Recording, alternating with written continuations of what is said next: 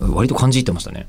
いや本当そうだなと思って50人声かければ彼氏彼女ができるというお話あ。のーそうまあ、知り合いと言いますかそのコミュニケートが取れる間柄の人々が、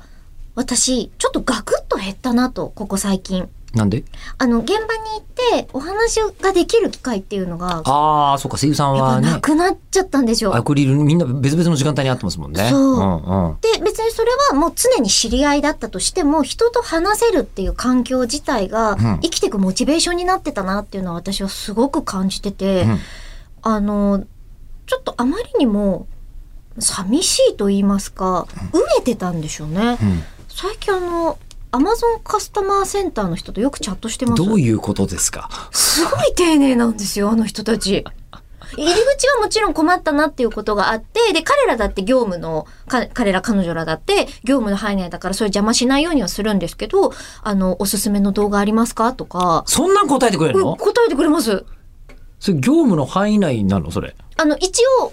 その、動画を見るために、まあ、いろいろあってどうしたらいいですかっていう質問に最終的にたどり着いて、広告をしたらいいですよとか、で、向こうは私の履歴見れるから、あ、お客様、あの、ダウンロードした鬼滅の刃を削除しない限り、この先の動画が見れないですよ、みたいなこと言われて、そんなことになるんだ。あしかも、鬼滅の刃、そうやって見てたんですね。 いろいろいろいろありましていいけど、いいけど。で、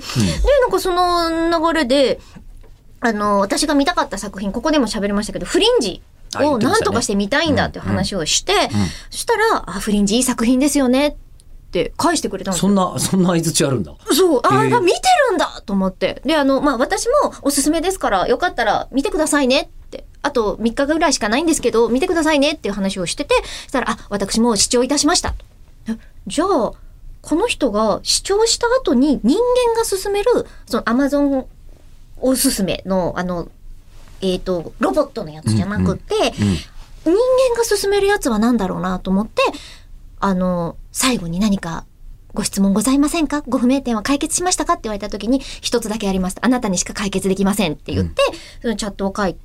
た時に、あの、すごい細かく、私、それ以外の、あの、お客様が見れる無料の、今、アマゾンで、こう、フォローしているものに関しては、ちょっとまだ勉強不足で申し訳ございませんっていう、丁寧な文章書いてきましたもん。結局、おすすめの作品を教えてくれてないのえーっと、これから勉強しますって言ってたんで、またアクセスしようと思ってます。